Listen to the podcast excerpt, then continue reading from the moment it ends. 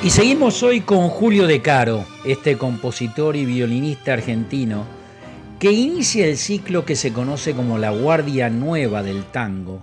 evolución que llega hasta las revolucionarias innovaciones que trajo Astor Piazzolla, una escuela que se enriquece con figuras como Osvaldo Fresedo, Troilo, Pugliese, Salgán, el tango empieza a ganarse con él el título de Música de Buenos Aires,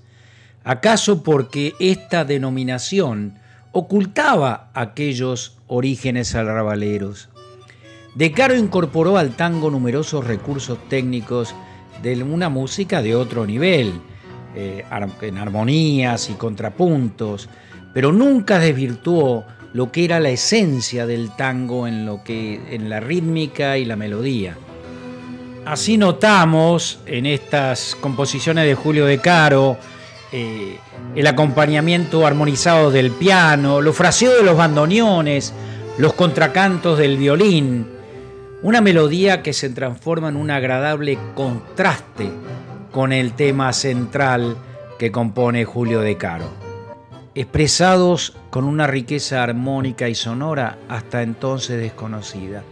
Vamos a escuchar a Julio de Caro y su sesteto y este tango, Boedo.